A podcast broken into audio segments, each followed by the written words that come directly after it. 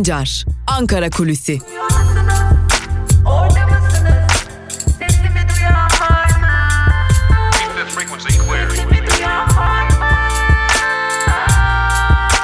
Özgürüz Radyo.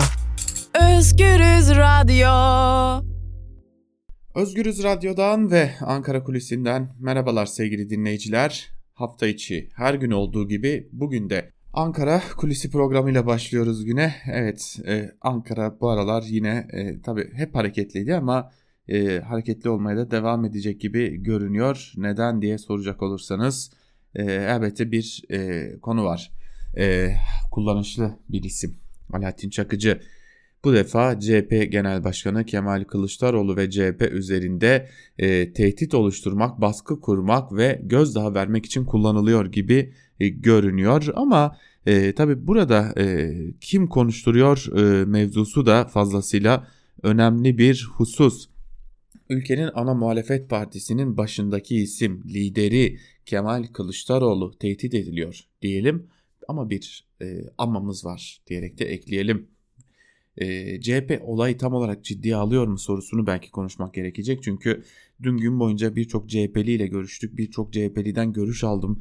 Birçok CHP'li ile konuştuk. Özellikle bir şey belirtmekte fayda var. Ee, öyle görünüyor ki CHP milletvekillerine bu konuda çok fazla yorum yapmayın, bu konuda çok fazla tweet atmayın şeklinde bir e, tavsiye gitmiş diyelim. Hadi talimat demeyelim ama bir tavsiye gitmiş gibi görünüyor. Nedenini bilmiyoruz. Neden böyle bir yola başvurulduğunu bilmiyoruz ama e, genel merkezden milletvekillerine, yöneticilere, e, hatta belediye başkanlarına e, ya bu konuyu çok uzatmayın, bu konuda çok fazla konuşmayın, bu konuda açıklama yapmaktan kaçının, e, derinlemesine tahlillerden kaçının, tweet atmamaya özen gösterin noktasında bir tavsiye gitmiş durumda.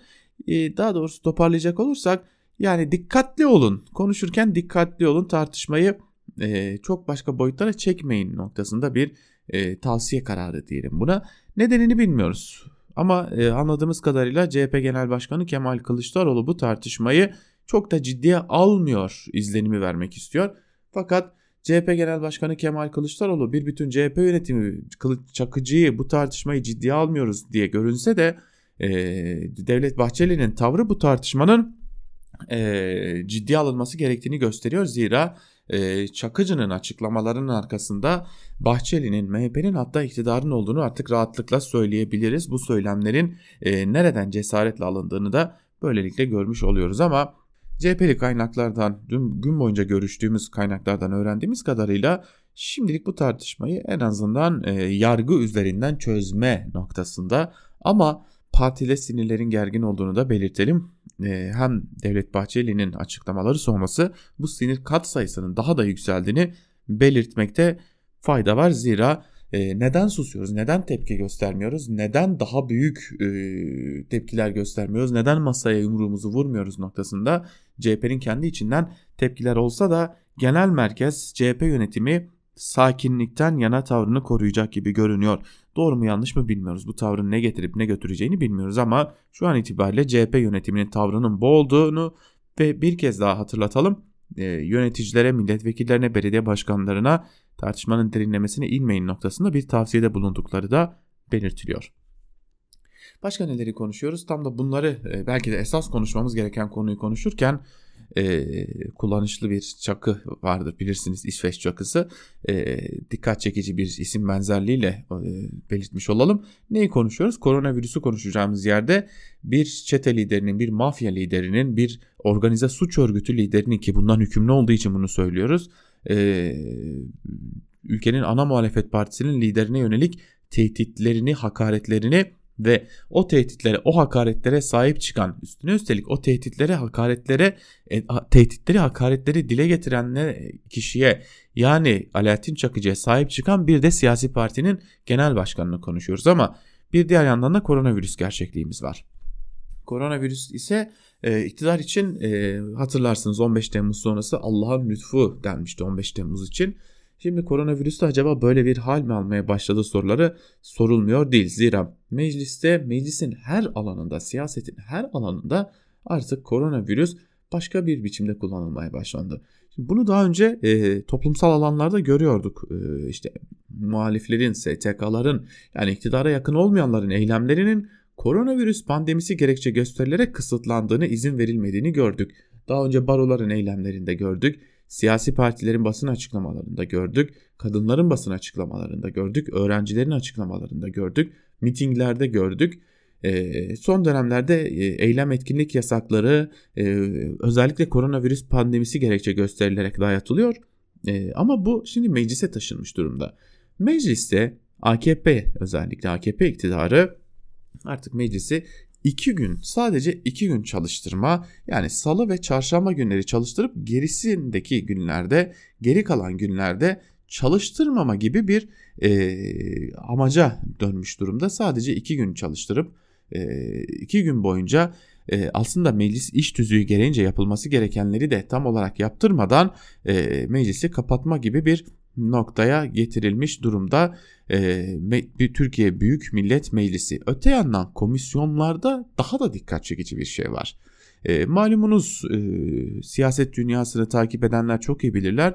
E, geçmişte daha önemliydi elbette ama Türkiye Büyük Millet Meclisi'ne merkezi bütçe kanun teklifi geldiğinde meclis hareketlenir, meclis çok ciddi şekilde tartışmaların merkezi odağı haline gelir. Uzun uzadıya tartışmalar yapılır. Hatta parti genel başkanları bile genel kurula çıkıp bu bütçe üzerine konuşurlardı. İşte geçmişte Cumhurbaşkanı iken Cumhurbaşkanı şimdi dönemin Cumhurbaşkanı ama o dönem başbakan olan Erdoğan çıkar kendi getirdiği bütçesini savunurdu. Karşısında e, CHP'nin genel başkanı Kemal Kılıçdaroğlu ya da daha öncesinde Deniz Baykal çıkardı. Karşısında yine muhalefet temsilcileri çıkardı.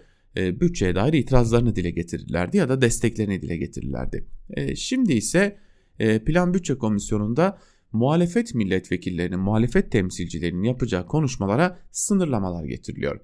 E, ve bunun gerekçesi olarak da koronavirüs pandemisi öne sürülüyor. E, hem konuşma yapacak kişi sayısı kısıtlanıyor hem komisyona katılacak konuşma yapacak kişi sayılarının azaltılması hedefleniyor hem de konuşacak kişilerin süreleri sınırlandırılıyor ve üstüne üstelik bu konu muhalefete danışılmadan yapılıyor.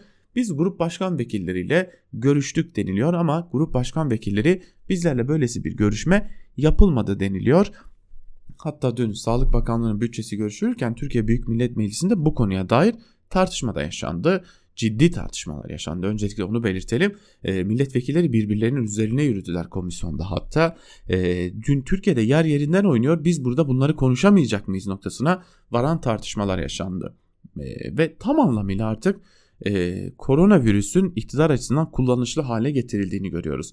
Bir yandan komisyonda Türkiye'nin en önemli kanun tekliflerinin başında gelen bütçe konuşulurken süreler kısıtlanıyor bir diğer yanda e, genel kurul haftanın sadece 2 ya da 3 günü çalıştırılıyor. Bir diğer yanda da e, her konuda kısıtlamalar getiriliyor. Meclise ziyaretçi yasaklarında e, uzatmalar gerçekleştiriliyor ama mecliste kaç kişi koronavirüse yakalandığına, yakalandı sorusunun da bir cevabı bulunmuyor. Sadece 50 dolaylarında milletvekilinin yakalandığı biliniyor. 261 meclis çalışanının koronavirüse yakalandığı biliniyor. Fakat bunun dışında Eylül ayından bugüne, Eylül ayının son gününden bugüne kaç meclis çalışanı, kaç danışman koronavirüse yakalandı bilinmiyor. Böyle bir ortamda koronavirüs dilendiği gibi Allah'ın lütfu olarak kullanılmaya devam ediliyor. Öyle ki Sağlık Bakanı Fahrettin Koca bile artık bunu bir siyasetçi daha önce doktor e, önlüğüyle bu süreci yöneten Fahrettin Koca bile artık tam anlamıyla bu süreci e, ben e, bu konuda artık siyasetçiyim dercesine yönetiyor. E, koronavirüste canımız bu kadar yanarken siz semptom göstermeyip evinde oturanları mı soruyorsunuz noktasında bir takım e, savunmalar yapmaya başlamış durumda. Sağlık Bakanı Fahrettin Koca da durum tam anlamıyla e, bir e, Allah'ın lütfu durumunu almış e, durumda. Bunu da bir kez daha belirtelim ve Özgürüz Radyo'dan Ankara Kulisi programından bugünlük bu kadar diyelim ve e, ilerleyen saatlerde haber bülteniyle Özgürüz Radyo'da karşınızda, karşınızda olmayı sürdüreceğimizi belirtelim. Özgürüz Radyo'dan ayrılmayın diyelim.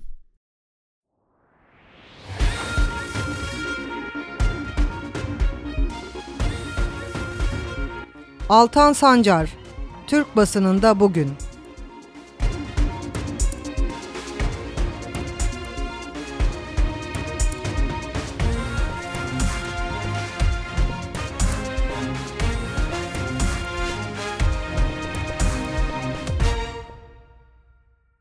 Özgürüz Radyo'dan ve Türkiye basınında bugün programından merhabalar sevgili dinleyiciler. Evet yavaş yavaş haftanın sonuna doğru yaklaşıyoruz malum.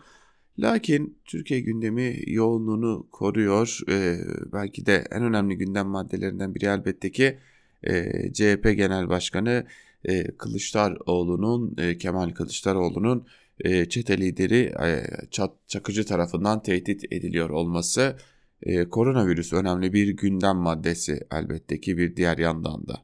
Tabii bugün bir de reform söylemlerinin ilk somut adımlarından biri atılacak. E, AKP'li bakanlar, atanmış bakanlar e, Cumhurbaşkanı Erdoğan'ın talimatıyla e, iş dünyasıyla bir araya gelecekler. Bakalım oradan ne gibi sonuçlar elde edilecek buna da bakacağız. Peki gazeteler bugün e, gelişmeleri nasıl görmüşler? Biraz da onlara bakalım. İlk olarak Cumhuriyet'e göz atalım. Cumhuriyet gazetesinin manşetinde çakıcı düzeni sözleri var. Ayrıntılar ise şöyle. İktidarın ekonomi ve hukukta reform açıklamalarının sürdüğü dönemde çete lideri Alaaddin Çakıcı, CHP lideri Kılıçdaroğlu ve CHP'lilere yönelik hakaret ve tehditlerini dün de sürdürdü. İktidar dün gün boyu sessiz kalırken savcılar da çete liderinin tehditleri için harekete geçmedi. Çakıcı hakkında suç duyurusunda bulunan Kılıçdaroğlu Erdoğan'ı eleştiriyorum. Bahçeli, Bahçeli'yi eleştiriyorum. Yeraltı dünyasının lideri cevap veriyor.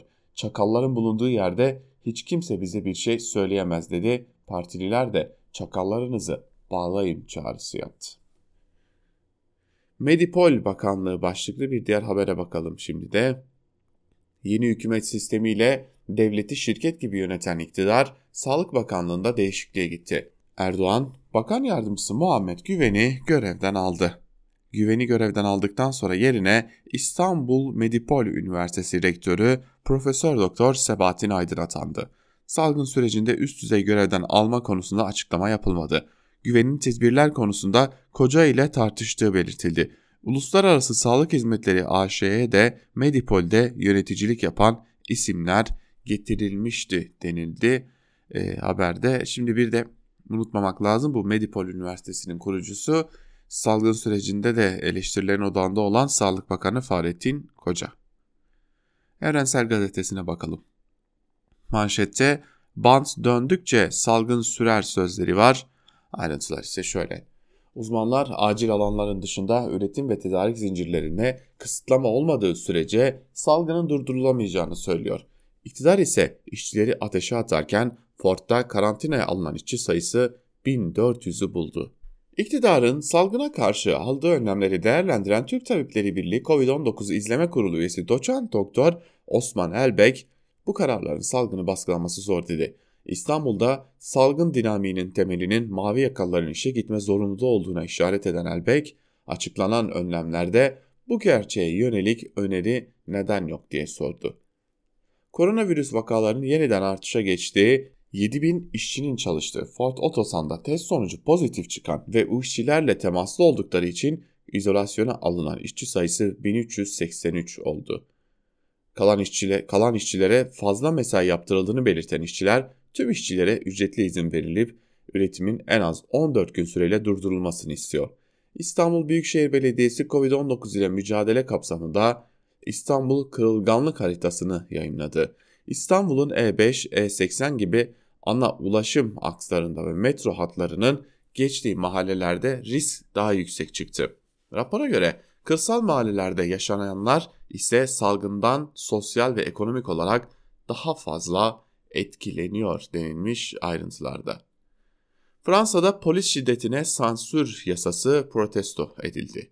Fransa hükümeti basını ve yurttaşların şiddet uygulayan polisleri görüntülenmesini engelleyen yasa tasarısını mecliste sundu. Meclis görüşmeleri sırasında başkent Paris'te tasarıyı protesto eden binlerce kişiye ise bir kez daha polis şiddetine maruz kaldı denilmiş. Haberin ayrıntılarında her yerde aynılar hiçbir şekilde değişmiyorlar. Her yerde her talebe, her baskıya karşı ses yükseltmesine e, bir biçimde e, şiddetle cevap veriyorlar. Bir gün gazetesiyle devam edelim. Radikal değil yetersiz manşetiyle çıkmış bir gün. Ayrıntılar ise şöyle. Bakan Koca kısmi tedbirler için radikal dese de uzmanlara göre önlemler yetersiz. Türk Tabipleri Birliği Başkanı toplumsal hareketlilik kısıtlansın dedi. Son günlerdeki vaka artışı üzerine açıklanan geceleri uygulanacak sokağa çıkma yasağını da içeren yeni salgın tedbirleri tartışmayı da beraberinde getirdi. Sağlık Bakanı Fahrettin Koca'nın radikal tedbirler dediği yeni önlemler yarın akşam 20'den itibaren geçerli olacak. Ancak uzmanlara göre bu önlemler çok yetersiz. TTB Merkez Konseyi Başkanı Fincancı geceleri uygulanacak sokağa çıkma yasağının salgını durdurmayacağını söyledi. Fincancı, Covid-19 sadece geceleri aktifleşmiyor. Bu nedenle de geceleri uygulanacak sokağa çıkma yasaklarının bir anlamı yok. Zorunlu üretim dışında tüm üretim durmalı, toplum hareketliliği kısıtlanmalı dedi şeklinde de ayrıntılar aktarılmış. Şimdi dün e, Plan Bütçe Komisyonu'nda Fahrettin Koca'ya yönelik bir soru vardı. E, HDP'li Habib Eksik kendisi bir hekim, ihraç edilen bir hekim aynı zamanda. E, sizin partilerinize virüs bulaşmıyor mu? Neden her gün miting yapmaya devam ediyorsunuz diye sormuştum. Sağlığa değil betona yatırım başlıklı bir haber. Halka acı reçete sunan iktidar bir ayda müteahhide 5.8, silahlanmaya 1.6, örtülü ödeneğe de 1.5 milyar lira akıttı. Hazine ve Maliye Bakanlığı'nın yayınladığı kamunun aylık harcama verileri kriz ve salgının belini büktüğü yurttaşa sırtını dönen AKP iktidarının kamu kaynaklarını nasıl savunduğunu ortaya çıkardı. Muhasebat Genel Müdürlüğü'nün verilerine göre Ekim ayında yap işlet devlet projeleriyle zenginleştirilen yandaş müteahhitlere bir ayda 5.8 milyar liralık ödeme yapıldı. Verilere göre güvenlik ve savunmaya bir ayda 1.6 milyar liralık harcama yapılırken taşıt, uçak, bina, iş makinesi, personel servisi gibi kiralama bedelleri için 2 milyar lira harcandı. Döviz cinsinden borçlar için devletin kasasından 2.9 milyar lira çıktı. 10 ayda 29 milyar lira döviz borcu ödendi. Erdoğan tarafından kullanılan örtülü ödenek ise 10 ayda 1,5 milyar lira aldı denilmiş haberde. Şimdi bir kaba söz vardır ya hani e, söylemek hoş mu bilmiyorum ama e, çok sık konu kullanılan bir sözdür. Türkiye'de öyle ki Türkiye'de çok sık kullanılır bu söz. Ya bu değirmenin suyu nereden geliyor diye bir söz vardır. E, Allah'tan Türkiye'de o değirmen bir türlü değirmene akan su bir türlü kurumuyor. Yani bir de kurusa var ya vay bizim halimize denilecek durumdayız aslında. Ve geçelim bir diğer e, gazeteye. Bir diğer gazete ise e, Yeni Yaşam manşette halk birlik diyor sözleriyle çıkmış. Ayrıntılarda ise şunlara yer veriliyor. DBP'nin çağrısıyla bir araya gelen binlerce kişi Türkiye'nin desteğiyle Federe Kürdistan bölgesinde gerilimi tırmandıran KDP'ye tepki gösterdi.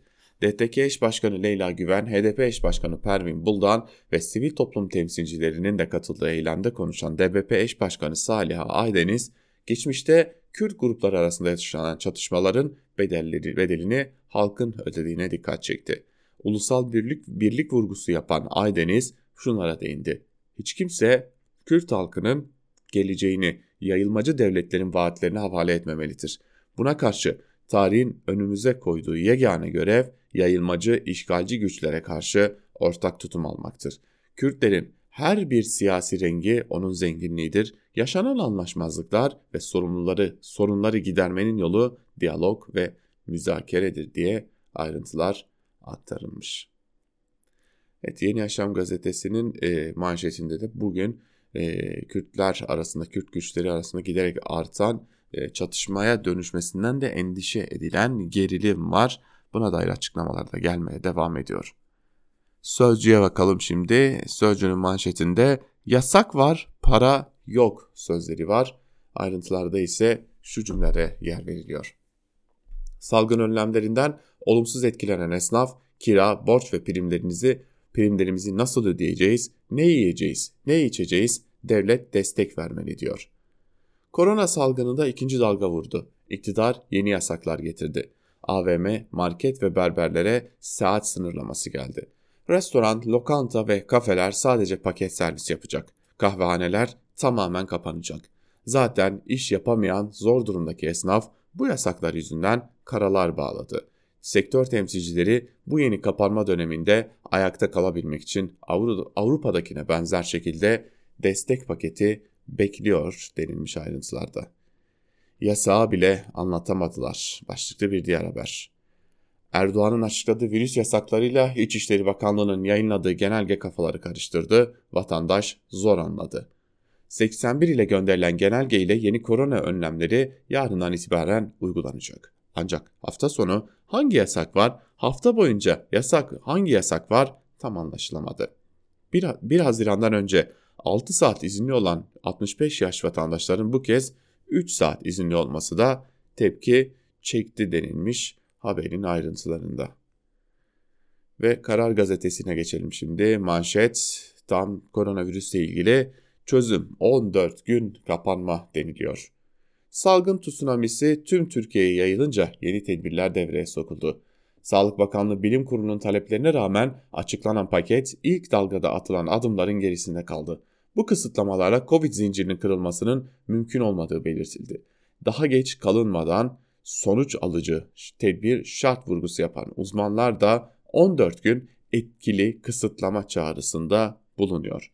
Bilim Kurulu üyesi Profesör Doktor Mustafa Necmi İlhan 5000 vakada daha sert adım gerekeceğini kaydetti. İyi Parti lideri Akşener ise hükümete 14 gün kapanma çağrısı yaptı. Pandemi kontrolden çıktı. Sadece İstanbul'da 9000 ölüm var. Yarım yamalak tedbir yerine yerine hemen 14 gün kesintisiz sokağa çıkma yasağı ilan edilsin. Tam uzlaşmayla yeni parlamenter sistem. Güçlendirilmiş parlamenter sistem taslağını CHP liderine sunan Gelecek Partisi Genel Başkanı Davutoğlu gün parti kimliklerini aşarak bir araya gelme günü dedi. Kılıçdaroğlu da geniş tabanlı mütabakat vurgusu yaptı. Toplumsal uzlaşmayla güçlü parlamenter sistemi kuracağız dedi şeklinde dün e, Gelecek Partisi Genel Başkanı e, Ahmet Davutoğlu'nun gerçekleştirdiği ziyaretin e, yansımaları yine Karar Gazetesi'nin birinci sayfasında yer almış. Ve iktidarın gazeteleri sabahla başlayalım. Manşette güçlü Türkiye için şahlanış dönemi sözleri var. Başkan Erdoğan Top Türkiye Ekonomi Şurası'nda iş dünyasına net mesajlar verdi. Vites, vites yükseltmek yetmez, araç değiştirmek gerekir.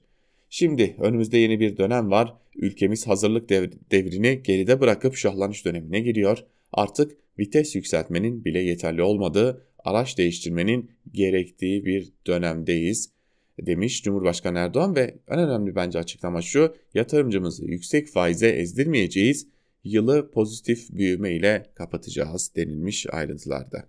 Sabah gazetesinin sağ üst köşesinde bir haber var. Onu aktarmam lazım gerçekten. Virüs günlerinde şifa reçeteleri diye sabah vücudu direnç, vücuda direnç veren gıda iksirlerini açıklıyor. Sofranın 3 kahramanı sarımsak, zerdeçal ve zencefil diye bir haber yapmışlar.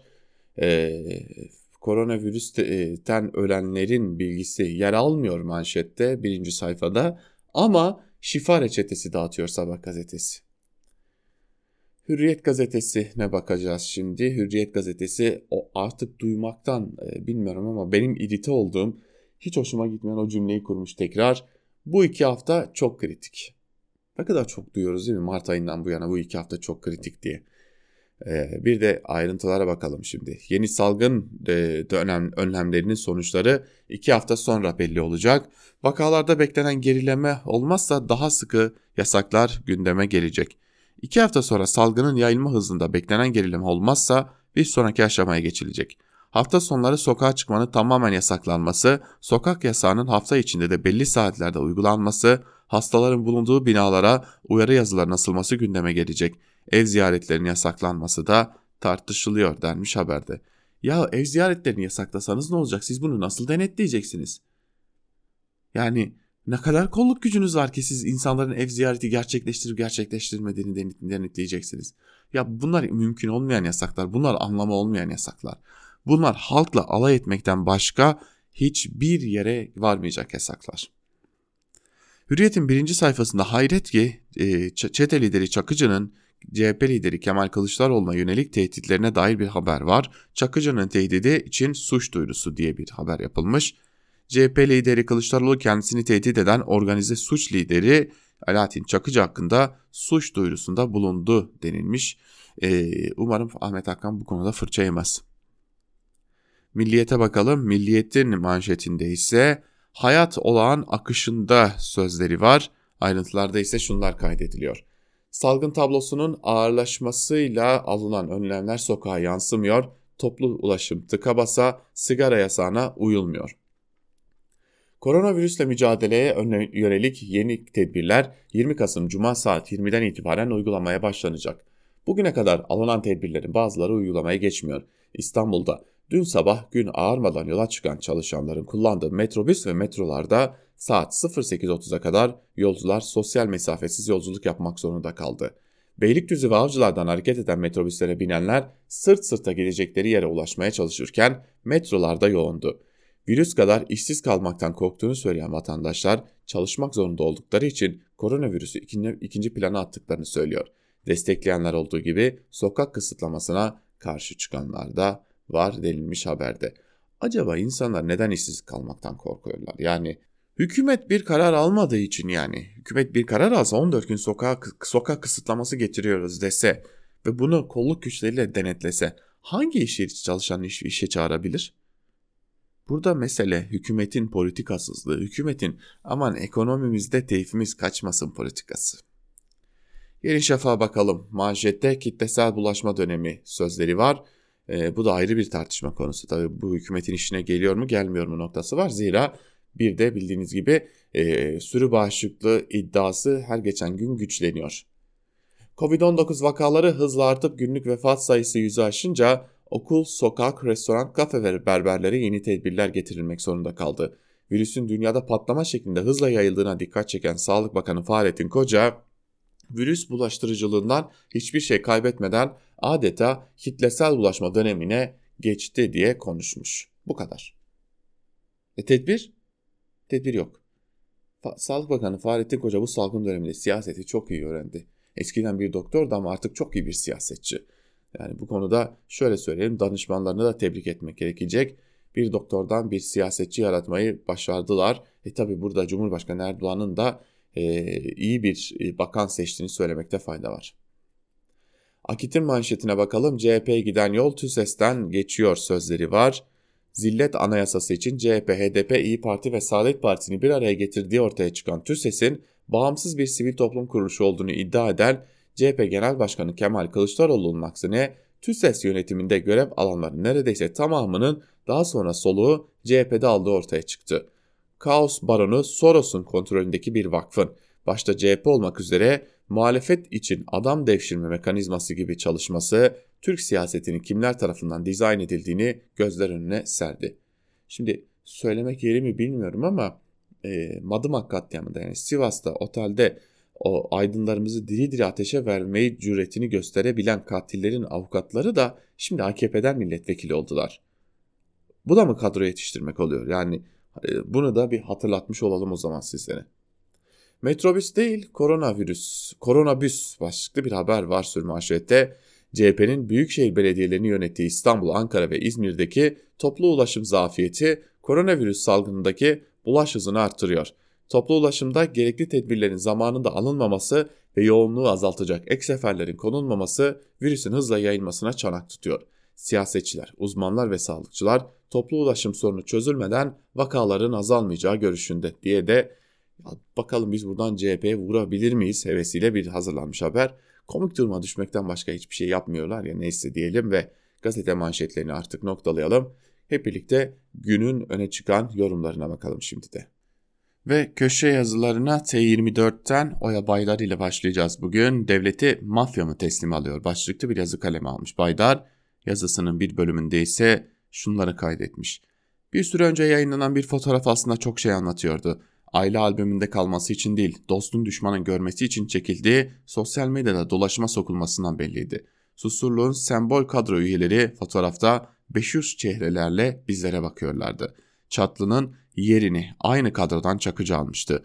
Ötekiler en başta Mehmet Ağar bilinen kişilerdi. Gözlerim özel af niteliğinde bir operasyonda Çakıcı'nın taliyesini sağlamış, onu makamında kabul ederek iade, iade itibar eylemiş, bu mutlu tablonun mimarı Devlet Bey ve Ağar'ın yetiştirmesi Soylu'yu da aradı ama herhalde geri planda kalmayı aynı fotoğrafta görülmemeyi tercih etmişlerdi. O fotoğrafta o fotoğrafı gördüğüm gün ülke adına, halk adına, kendi adıma bir kez daha endişelendim. Çünkü bu kadronun simgesel anlamını geçmişten de biliyordum. Devlet Bahçeli'nin bencileyin kötü niyetli hainlerin gözünde mafyacıyı kodesten çıkaran adam sıfatını göze alacak kadar önemsediği, Çakıcı'nın Kılıçdaroğlu'na yöneltti, ulan dürzü köpeklik yaptığın vatan hainleri seni bakla kazığı ile e, tanıştırırım sana akıllı ol diyorum türünden mafya jargonu ile bezenmiş tehdit mektubunun kendini bilmez bir meczup veya bir fanatik tarafından Sayın Bahçeli'ye, İçişleri Bakanı Soylu'ya ya da Cumhurbaşkanı'na hitaben yazılmış olduğunu düşünün bir an. Neler neler olurdu. Anında tutuklanır, terör örgütü mensubiyeti saptanır, başına gelmedik şey kalmazdı. Bir keresinde ezmek, yıkmak, öldürmek, idam, savaş, düşman, hain ve benzeri söylemini yüzü nefretle tekallüs etmiş, bir şekilde bağıra çağıra dillendiren, herkese tehditler savuran Devlet Bey diye yazdığım için hakkımda kamu görevlisine hakaretten dava açılmıştı. Yağmur yağacak deyince vay sen bana ördek dedin derecesinde hassas ve e, burunlarından kıl aldırmayan yöneticilerimiz böyle bir küfürnameyi, tehditnameyi alsalardı ne olurdu? Düşünürken bile insanın korkudan dudakları uçukluyor. Ama Çakıcıgillerin korkması için hiçbir neden yok. Onlar devletin derinliklerinden korunması altındalar. Orwell'ın hayvan çiftliğindeki domuzun koyduğu çiftlikteki bütün hayvanlar eşittir ama bazıları daha eşittir ilkesi geçerli onlar için demiş e, Oya Baydar ama bir diğer noktada da e, bütün muhalefete, hepimize, demokrasiye tehdit niteliğindeki bu son olayda CHP'den gelecek açıklamalar, tepkiler, suç duyuruları yetmez. Eşini dövmeyince severini dövmekle yetinen muhalefetin Çakıcı'yı muhatap almasının anlamı yoktur. Muhatap o tehdit mektubunu yazıp açıklamaya cüret eden kişi hakkında anında soruşturma açmayan Adalet Bakanlığı, ilgili savcılar, mahkemelerdir. Siyaset ahlakı açısından da kişinin aidiyeti cihetiyle en azından bir açıklama yapması ve Kılıçdaroğlu'ndan özür dilemesi gereken de Devlet Bahçeli'dir demiş yazısında Oya Baydar fakat Devlet Bahçeli arkadaşına dava ülküdaşına sahip çıkmıştı hatırlatalım. Yine T24'ten Aydın Engin'e bakalım ne biat ne itaat ne ram başlıklı bir yazı kalemi almış Engin ve bir bölümünde şunları kaydediyor. Kestirmeden ülkücü mafya babası derlerse MHP'nin bugünkü başbuğu kızar. Kızarsa aşırı yetkilerle donanmış ortağını şikayet eder, ortağı da yetkilerini kullanıp kim bilir neler neler yapar korkusuyla organize suç örgütü lideri gibi cafcaflı bir nitelemeyle anılan Alaaddin Çakıcı'nın ülkenin ana muhalefet partisi liderini bakla kazığına oturtmakla tehdit etmesi gündemin baş köşesine oturdu. Bakla kazığı terimini ben ilk kez duydum. Anlaşılan bu bir mafya jargonu. Hani kafa koparmak, etek giydirmek gibi terimlerden biri. Zaten bakla kazığı demeseydi de söyledikleri yenilir yutulur cümleler değildi. G gafil, Bahçeli'nin koç yumurtası bile olamazsın. Ulan Dürzü gibi sıfatlar bu ülkenin ana muhalefet partisine söylendi. Bu kepazelik üstüne bir değil birkaç tırmık yazılır ama yazmayacağım. Zaten yazanlar var. Yani ben yazmasam olur. Benim asıl merak ettiğim Çakıcı'nın bunları neye güvenip söyledi. Bir de açık ve ağır hakaret içeren bu sözler böyle suçları soruşturmakla görevli savcıları resmen harekete geçirebilecek mi? Yoksa henüz hukuk reformu yapılmadı, biz yine kulağımızın üstüne yatıp sarayın sinyalini bekleyelim mi diyecekler. Keza AKP reisi ve Cumhur'un başkanı bu mektuplarla ilgili olarak suskunluğunu sürdürecek mi? Bu defa 27 değil 37 saat bile çoktan geçti de. Neyse bekleyelim, görelim diyor yazısının bir bölümünde Aydın Engin. Bir gün gazetesinden Fikri Sağlar, Çakıcı'nın yaptıkları başlıklı bir yazı kaleme almış ve o yazının bir bölümünde ise şunları kaydediyor. Çakıcı'nın bu tip davranışları yeni değildir. Siyaset dünyasında Çakıcı, Türk Ticaret Bankası'nın satışı ihalesinde kilit rolüyle bilinmektedir. 14 Ekim 1998 yılında çete lideri Çakıcı ile iş adamı Korkmaz Yiğit'in telefon konuşmalarının bandını basına açıklamıştım. Kasette iş adamı Korkmaz Yiğit, Türk Ticaret Bankası'nı almak istediğini belirtirken Çakıcı'dan diğer iş adamlarını devreden çıkarmasını istiyordu. Kaset olay yarattı. Karşılıklı konuşmalarında Çakıcı ihaleye girmek isteyenleri nasıl tehdit ettiğini anlatıyordu. Dönemin Başbakanı Mesut Yılmaz ve siyasileri hakkında da konuşmalar vardı. Flash TV'ye çıkıp Tansu Çiller aleyhine yaptığı konuşma ise tam bir skandaldı. Çakıcı'nın bankanın satışıyla ilgili açıklamaları nedeniyle o dönemde verdiğim önerge sonrasında yapılan güven oylamasıyla ANAP DSP hükümeti düşmüştü. Anlaşılan o ki 2018 seçimi öncesi MHP Genel Başkanı Bahçeli'nin AKP ile yaptığı pazarlık sonucunda çıkan afla serbest kalan Çakıcı şimdi AKP-MHP iktidarına olan vefa borcunu ödüyor. Anlaşılmayan ise bu, te bu tehdit mektubu sonrasında Kılıçdaroğlu'na yeterince sahip çıkılmamasıdır. Sadece sosyal medyada parti yöneticilerinin yaptığı karşı çıkışlar cılız kalmıştır. Tıpkı Kılıçdaroğlu'na mecliste atılan yumrukta, caminin önünde konan mermide, Artvin'de uğradığı saldırıda ve vahim bir olay olan Çubuk'taki linç girişiminde sahip çıkılmadığı gibi. Görüntü o ki CHP kitlesel olarak genel başkanına sahip çıkmıyor. Her olay sonrası yapılan saldırının demokrasi adına vahim bir durum olmasına rağmen etkisiz toplantılarla geçiştirilmesinin nedeni genel başkanla CHP parti tabanının birbirine olan uyumsuzluğu ve de sevgisizliğidir. CHP'nin ilkelerini, gele, geleneklerini, misyonunu ve sonunda genlerini değiştirmek isteyenlere karşı 100 yıllık CHP kimliği bu şekilde tepkisini göstermektedir. CHP gibi köklü bir partinin tedirginlik veren bu konumdan çıkması Kılıçdaroğlu'nun ivedilikle CHP'nin misyonuna, ilkelerine ve geleneklerine geri dönmesiyle mümkündür. Kimse kimse dışlamadan örgütsel bağ güçle kimseyi dışlamadan örgütsel bağ güçlendirmesidir. Belediyelerinin gücü kullanılarak parti yönetilmemelidir diye de CHP yönetimine de eleştirilerde bulunuyor Fikri Sağlar. Cumhuriyet gazetesinden Erdal Sağlam ise faiz artışı günü kurtarır sonrası meçhul başlıklı bir yazı kaleme almış ve yazısının bir bölümünde şunları kaydetmiş. Merkez Bankası son yılların en kritik toplantılarından birini bugün gerçekleştiriyor. Toplantıdan faiz artış kararı çıkacağına kesin gözüyle bakılırken artışın oranı önemli olacak. Yüksek oranlı artış halinde bile bunun ancak günü kurtaran bir karar olacağı, sonrasının ise meçhul olacağı da olduğu da ortada. 19 Kasım'da bugün yapılacak Merkez Bankası Para Politikası Kurulu toplantısı Ekim ayında yüksek beklentiye rağmen faiz artışı yapılmaması nedeniyle zaten önemli bir hale gelmişti. Ancak Merkez Bankası Başkanı ardından Hazine ve Maliye Bakanı'nın değişip Cumhurbaşkanı'nın ekonomide yeni bir yola girildiğini söylemesinin ardından bugünkü toplantının önemi iyice arttı. Bloomberg'un anketinde ortalama artış beklentisi 4.75 puan çıkıyor. 4 puanın altında artış bekleyen sayısı çok az. Piyasanın 4.75'lik faiz arttırım beklentisinin altında yatan neden Merkez Bankası'nın piyasayı fonladığı faizin ortalama %15'e çok yaklaşmış olması. Bu nedenle 10.25 olan politika faizi oranının %15'e çıkarılıp politika faizinin asıl fonlama faizi yapılacağı beklentisi hakim. Yani aynı zamanda Merkez Bankası'nın para politikasını sadeleştirmesi bekleniyor.